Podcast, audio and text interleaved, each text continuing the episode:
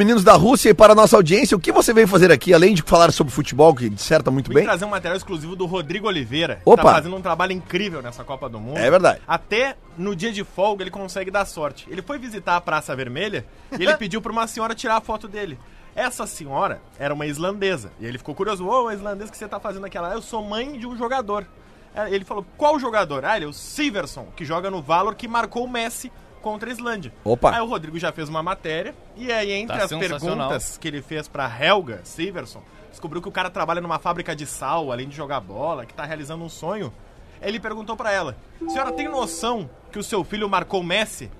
E ela deu uma risada e disse: "Tenho, tenho noção". Só que como ela tá falando em islandês, o Rodrigo traduziu pra nós. E eu trouxe o áudio exclusivo. Então, agora o áudio exclusivo né, da tradução da risada islandesa, é, material da Rádio Gaúcha, que vai rodar agora aqui no Bola nas Costas. Uma cortesia de Rafael Gomes, mas com o Rodrigo Oliveira. Vamos ao áudio.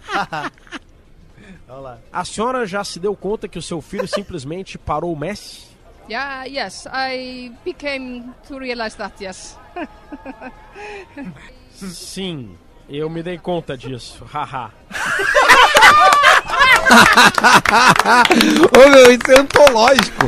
Isso é histórico. Cara.